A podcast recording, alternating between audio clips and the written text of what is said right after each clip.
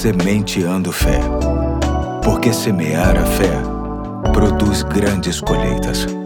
Olá, aqui é o Pastor Eduardo, hoje é segunda-feira, dia 6 de novembro de 2023, e nos alegramos em ter a sua companhia no início de mais uma semana, e para tanto vamos deixar mais uma reflexão com base no livro indescritível Devocionais sobre Deus e a Ciência, que será trazida pelo meu parceiro mais novo de projeto. Vamos ouvi-lo com carinho. E aí, tudo beleza? Sou Pedro Henrique, filho do pastor Eduardo e membro da Igreja Batista do Fonseca. Os oceanos são lugares lindos e misteriosos pelo menos para nós, já que Deus sabe tudo sobre eles. Eles cobrem mais de 70% da superfície da Terra. E só conhecemos e exploramos apenas de cerca de 5% deles. Em parte, é porque são muito fundos. A profundidade média é de cerca de 3.700 metros, ou seja, são quase 4 quilômetros de profundidade. É por isso que muitos cientistas ainda não conseguiram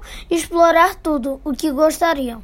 No entanto, o que eles exploraram levou a algumas descobertas incríveis, tais como o peixe-lua gigante, que pode pesar até 2 toneladas. O peixe-ogro, que parece que veio de um filme de terror. E o peixe-bolha, que parece, parece, Parece uma bolha mesmo, medindo 30 centímetros de uma goma rosa. Cientistas acreditam que existam milhões de espécies de seres no fundo do mar, que estão apenas esperando para serem descobertos e admirados por nós. Porém, não há dúvida que o nosso Deus conhece a todos sem deixar um sequer. Assim como Deus conhece todos os mistérios dos lugares mais profundos do oceano, Ele conhece o mais profundo da nossa mente. É o que nos encontramos escrito no Salmo 139, versículos 1 e 2. Diz assim: Ó oh Senhor, tu me examinas e me conheces, sabes tudo que eu faço, e de longe conheces todos os meus pensamentos.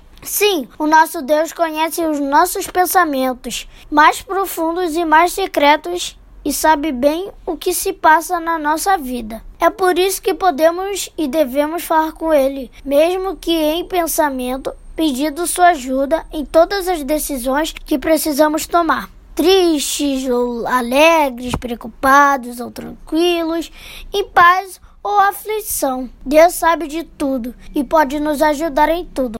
Valeu! Hoje fico por aqui. Forte abraço e até a próxima. Valeu, Pedro. Muito obrigado. Deus te abençoe também, assim como a todos que nos ouvem. E até amanhã, se Deus quiser, quando trarei o último episódio da série Um Mentor Chamado Tempo. Forte abraço. Tchau, tchau.